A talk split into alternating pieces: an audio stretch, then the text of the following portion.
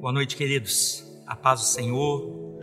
Bom retornarmos aqui e mais uma vez podemos estar juntos né, para celebrarmos ao Senhor maravilhoso.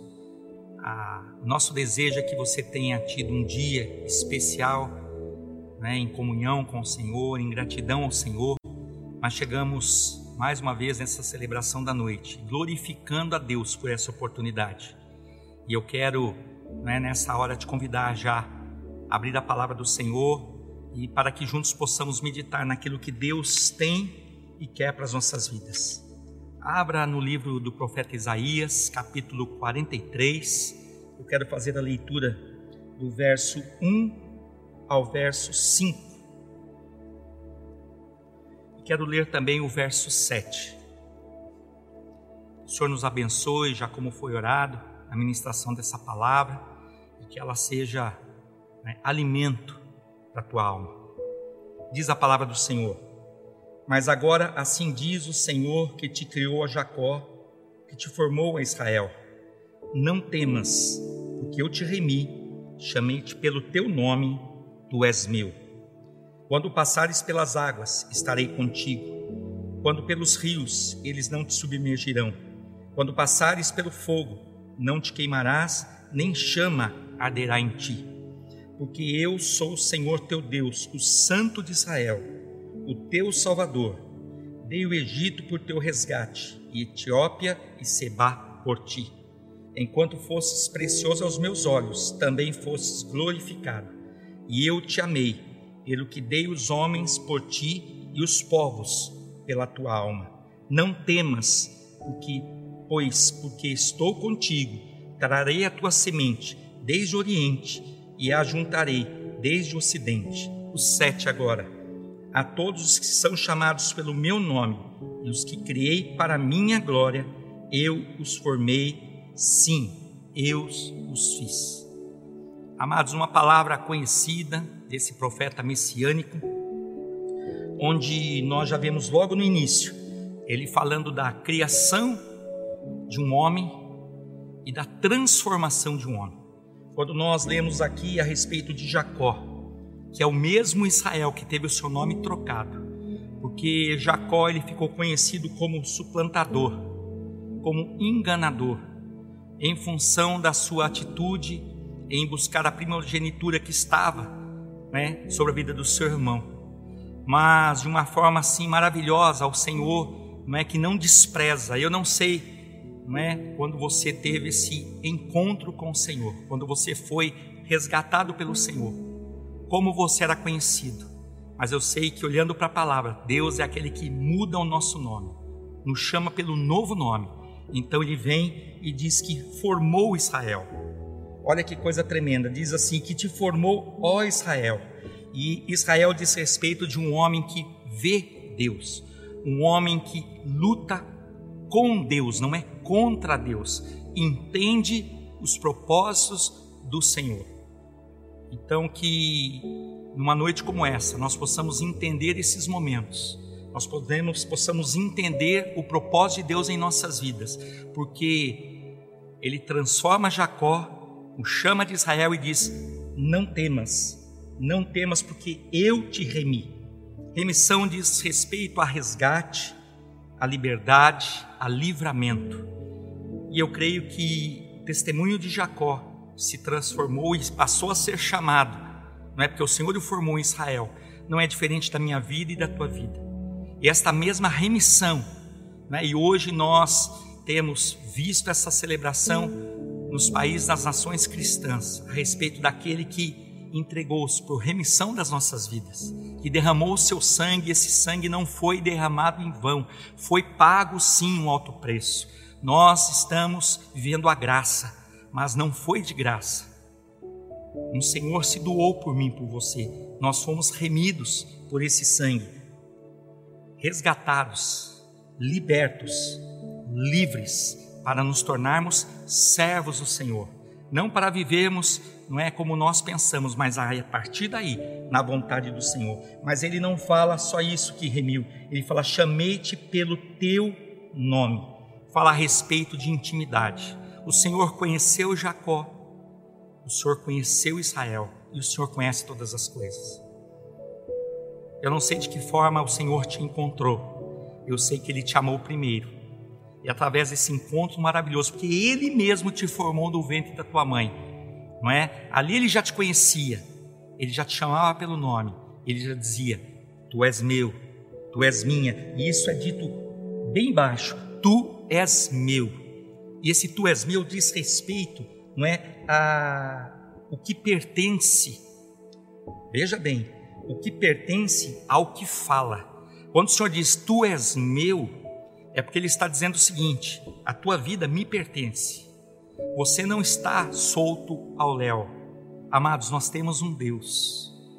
Temos ouvido tantas vozes nesses dias, mas que nenhuma dessas venha nos remover não é, desse caminho maravilhoso de estarmos debaixo dessa proteção desse Senhor que nos remiu, que nos chamou, não é? E que nos diz: Tu és meu. Se nós olharmos mesmo Isaías 44, verso 21 e 22 diz assim: Lembra-te dessas coisas, ó Jacó, ó Israel, porquanto és meu servo, eu te formei meu servo és, ó Israel. Você percebe aqui que ele já faz uma divisão. Ele diz respeito a dois nomes, mas quando ele fala, não é de formar, ele já chama de Israel. Nós somos moldados conforme a vontade do Senhor. Deixe-se moldar. Como que o barro vai falar para o artesão, para o oleiro? O que tu fazes? Amados, muitas vezes nós sofremos e nós somos quebrados, e se o carro continuar queixoso, nós somos moídos. Mas o Senhor faz tudo isso por amor às nossas vidas, porque Ele quer fazer de nós um vaso novo, um vaso para honra, não para desonra, para entendermos em tudo os propósitos do Senhor. Nós não podemos ser levados por ventos de doutrinas e por pensamentos e por anúncios e por situações como temos vivido na nossa nação e temos vivido nos quatro cantos da terra. Muitos têm dito: não, minha confiança está, eu pude reservar, eu pude guardar, amados. Se o Senhor não edificar a casa, em vão trabalhos que edificam. Se o Senhor não guardar a nossa vida, em vão nós vigiamos, em vão, em vão se perturbar, em vão se preocupar. Nós precisamos é nos dispor a confiar no Senhor, mas para isso, nós precisamos que Ele gere em nós fé, porque nem isso nós temos mas nós somos o Senhor. Não mais suplantadores, não mais enganadores, mas aqueles que veem o Senhor, que creem no Senhor e lutam do lado do Senhor, não contra o Senhor. Nós temos visto nesses dias tantas tantos debates. Nós temos um Senhor, nós temos um comandante, nós temos um Deus. Nós nele podemos confiar. Olha que ele diz aqui: desfaço as tuas transgressões como a névoa. Isso ele fala para aquele que ele mudou o nome, que ele chama pelo nome, por aquele que ele remiu. E os teus pecados como a nuvem. Torna-te para mim, porque eu te remi. Nós estamos guardados debaixo de uma mão poderosa, de uma vontade suprema. Descansemos no Senhor mas não, como foi dito, nos acomodando e pensando, não é que tudo está resolvido, não. É nos esforçando para entendermos e compreendermos a vontade do Senhor, a entrarmos pela porta. Jesus disse: Eu sou a porta. O caminho é estreito, a porta é estreita, mas é o Senhor que nos ajuda. Se você voltar lá em 43, verso 2, ele nos fala algo tremendo e maravilhoso quando passares pelas águas. Águas é aqui, não diz respeito uma voz de muitas águas, como é dito em Apocalipse a respeito do Senhor. Essas águas são águas de aflição, águas que muitas vezes trazem medo, porque se nós olharmos na palavra do Senhor, né, no Salmo 69, abra aí a palavra do Senhor no Salmo 69. Quero abrir aqui com você. No verso 1, diz o seguinte: Livra-me ó Deus, um salmo de Davi, pois as águas entraram até a minha alma, águas de aflição. Atolei-me em profundo lamaçal, onde se não pode estar em pé. Entrei na profundeza das águas, onde a corrente me leva.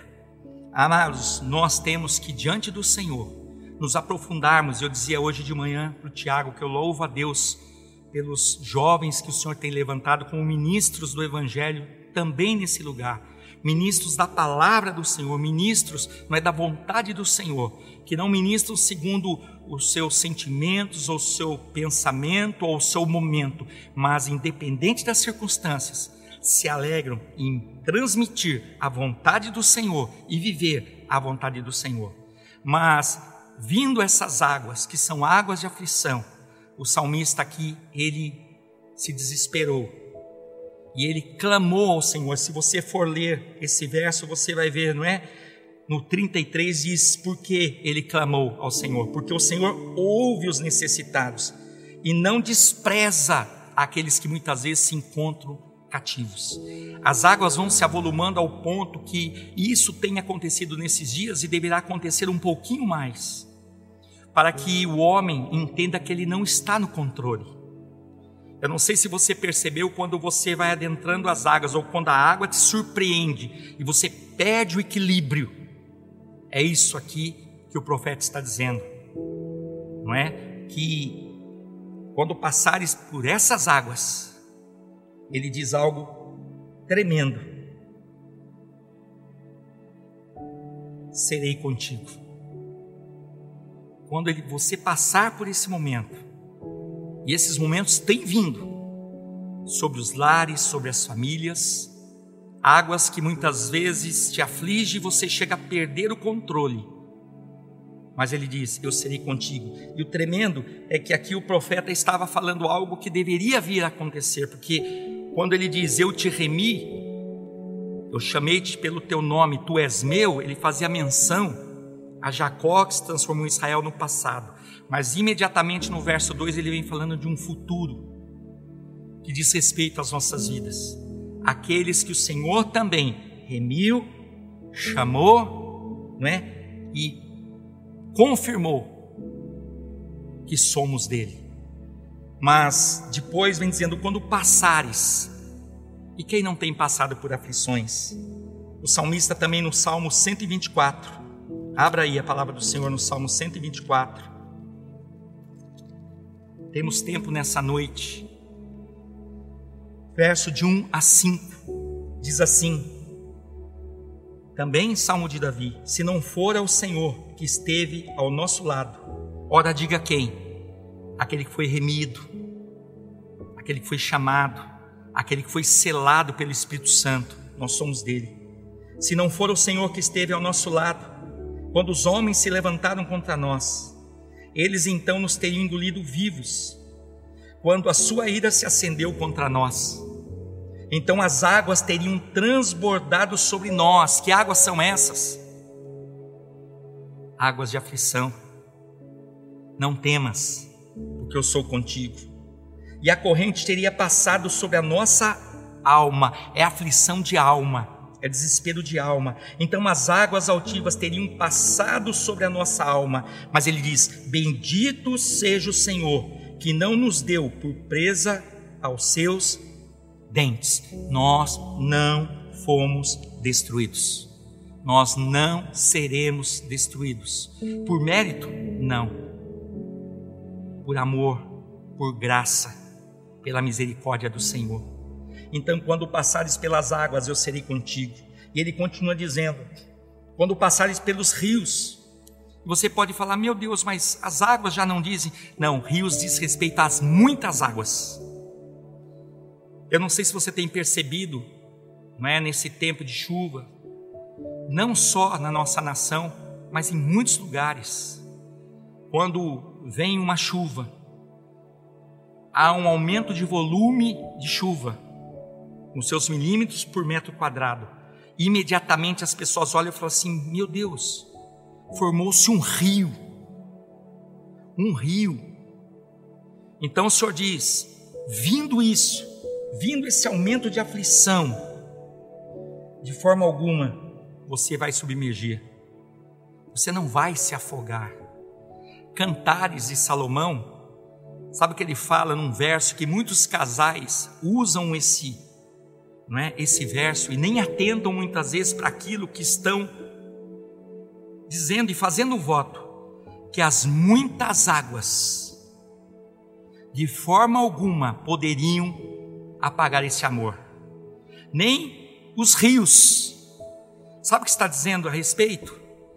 Que vindo aflição, vindo aumento de aflição, nada disso pode suplantar esse amor. Mas esse cantares, na verdade, ali é a figura do esposo, do noivo, falando com a noiva, com a igreja. O nosso Senhor, que no domingo como esse ressuscitou, venceu a morte e intercede por nós hoje.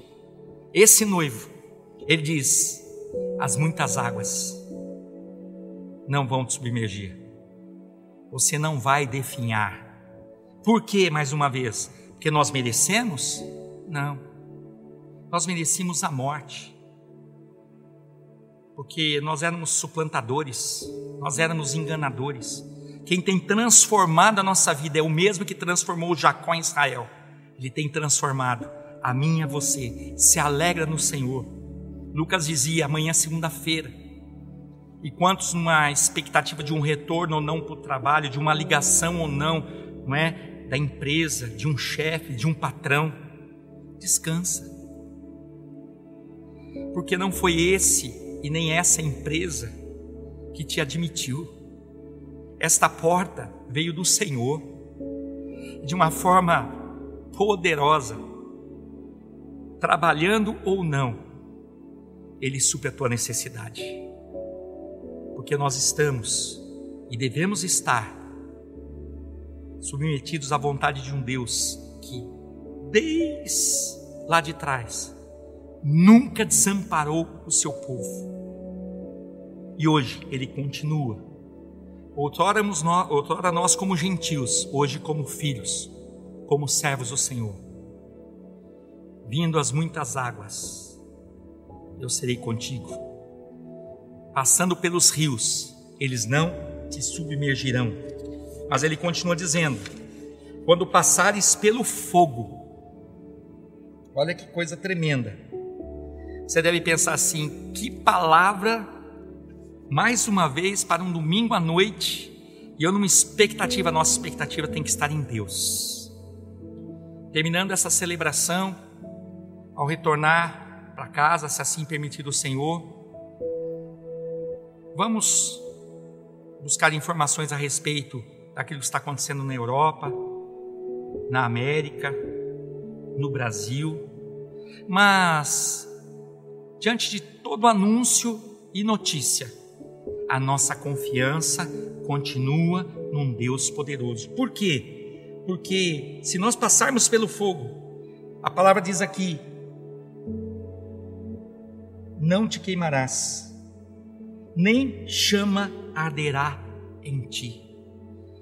Em toda essa situação, nós temos exemplos na palavra, e nós podemos reportar uma passagem que, quem sabe, o teu filho já ouviu nesse tempo na escola bíblica dominical, ou aqueles que estão crescendo conosco nesse ministério, vêm ouvindo desde a meninice o testemunho né, daqueles servos que foram levados cativos. E no momento, o rei, naquela ocasião, naquele lugar, Nabucodonosor, constrói uma grande estátua e assina um decreto dizendo que toda, todas as vezes que a buzina fosse tocada, Homens, mulheres, crianças deveriam se prostrar. E nós conhecemos essa passagem, mas eu convido você também a abrir em Daniel capítulo 3, onde nós vamos encontrar servos do Senhor, mas particularmente se nós lermos aqui, não é? No verso Daniel 3, verso 6 diz assim: E qualquer que não se prostrar e não adorar será na mesma hora lançado dentro do forno de fogo, fogo ardente. E diz no 8: Ora, no mesmo instante se chegaram alguns homens caldeus e acusaram os judeus. Aqui não diz que eles acusaram simplesmente três homens. Eles acusaram uma parte de um povo judeu que estava cativo naquele momento. E Nabucodonosor, ouvindo isso, se enfureceu e não conseguindo naquele momento identificar quais seriam todos os judeus, ele chama três moços que tinham sido levados cativos e tiveram seus nomes trocados, nomes que tinham recebido em Israel, trocados por um rei ímpio, chamados de Mesaque, Sadraque e Abidnego. E por que ele chamou esses três? Porque cada um deles representava uma colônia de cativos judeus naquela ocasião. Eles estavam como superintendentes, eles tinham recebido, na verdade, da parte de Deus, uma unção para serem ali aqueles que organizariam aquelas famílias de Israel. E como punição, o rei manda chamar esses três rapazes. E diz aqui no verso 12: a uns homens judeus que tu é, constituísse sobre os negócios da província de Babilônia.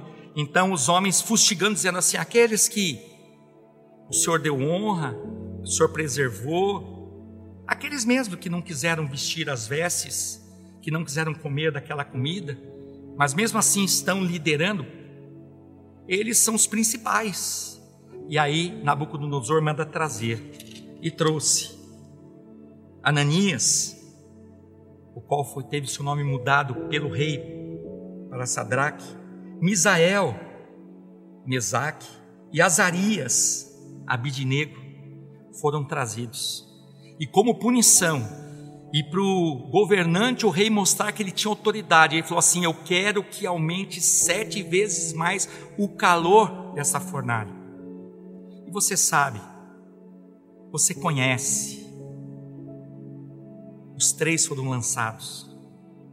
E era tão quente, era tal ali a aflição, que aqueles que lançaram aqueles moços, aqueles servos, na fornalha, eles se queimaram. Os que lançaram, mas sendo lançados, diz que eles passeavam dentro da fornalha, desdenhando de um reinão, guardados por um Deus maravilhoso que foi com eles para a fornalha. Porque foi perguntado: porventura não lançamos três? Mas eu vejo quatro e um semelhante ao filho do homem.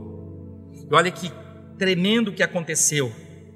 Ainda no verso 3, no 28, diz assim: Falou Nabucodonosor e disse: Bendito seja o Deus de Sadraque, que era Ananias, Mesaque, que era Misael, e Abidnego, que era Azarias. Olha só, que enviou o seu anjo, livrou os seus servos, que confiaram nele, pois não quiseram cumprir a palavra do rei, preferindo entregar os seus corpos, para que não servissem nem adorassem algum outro Deus, senão o seu Deus.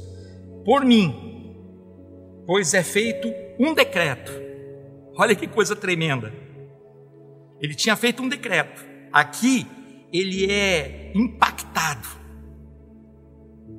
Ele fica boquiaberto e diz: Não, pelo qual esse decreto dirá que todo povo, nação e língua que quiser disser blasfêmia contra o Deus de Sadraque, Ananias, Mesaque, Misael e Abidnego, Azarias, seja dispensado e as suas casas sejam feitas um monturo, porquanto não há outro Deus que possa livrar como este.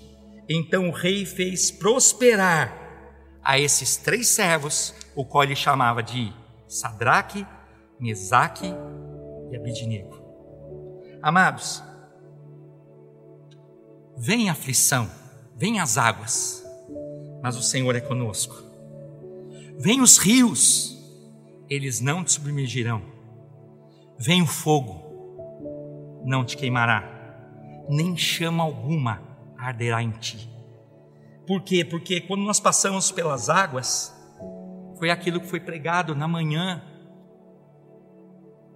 Vindo a tribulação, nós aprendemos a perseverança, a perseverar. Vindo as muitas águas, os rios, nós temos experiências. E essas experiências, e nós ouvimos hoje, eles vêm nesses momentos. São momentos de aflição, momentos de batalha, momentos de guerra. Nós somos aperfeiçoados no Senhor e pelo Senhor. E vindo fogo, nós temos esperança, o nosso redentor vive. O guarda de Israel não dormita. Ele foi no passado, ele é no presente, ele será no futuro. Descansa, meu irmão, confia, porque o Senhor é um Deus maravilhoso. O apóstolo Paulo, em Romanos, encerrando, no capítulo 8, poderíamos ler o capítulo 5, do verso 1 em diante, mas de uma forma tão tremenda nesta manhã, nós somos impactados com a meditação, com a leitura, com a exposição desse capítulo 5. Então nós vamos para Romanos capítulo 8, e no verso 18 diz: Porque para mim tenho por certo que as aflições desse tempo presente, das águas, dos rios e do fogo, não são para comparar com a, com a glória que em nós há de ser revelada. Como Deus é maravilhoso. Como Deus é tremendo. Como Deus é poderoso. Nos despertou nesta manhã e fomos ministrados a Sua vontade. Nos preservou neste dia e vem nessa noite para nos ensinar que é Ele que vai conosco que é Ele que nos livra e que é Ele que nos protege. Perseveremos, experimentemos e não deixemos de ter esperança. Deus abençoe a tua vida. Um romper de uma semana abençoada diante do Senhor. Eu quero orar contigo. E em seguida estaremos dando né, alguns recados, quer continuar a falar contigo. Feche os teus olhos. Senhor, muito obrigado. Muito obrigado por este dia, Senhor. Muito obrigado, Deus, pela tua palavra. Muito obrigado, Senhor, pelas tuas promessas. Não somos merecedores, não somos dignos, Senhor.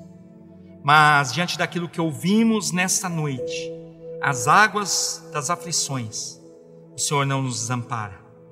Os rios que se formam por águas volumosas, não nos submergirão. E o fogo, a chama, não arderá em nós, porque tu és um Deus fiel. Foi com os teus servos no passado, tem sido conosco hoje.